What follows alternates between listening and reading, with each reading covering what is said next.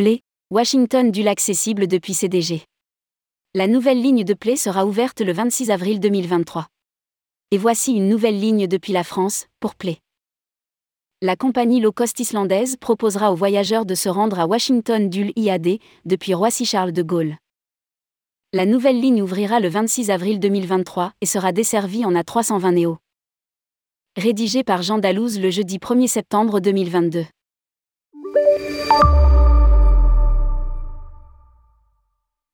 Après New York, Play va desservir une nouvelle ville américaine depuis Roissy-Charles de Gaulle. À partir du 26 avril 2023, la low-cost islandaise proposera la desserte de Washington Dulles IAD au départ de l'aéroport parisien. Les vols seront opérés en Airbus à 320 néo dotés de 174 sièges, avec une escale en Islande. Le temps de transit sera de 1h10 à l'aéroport international de Keflavik, Reykjavik. Le choix de Washington Dulles a toujours fait partie du plan.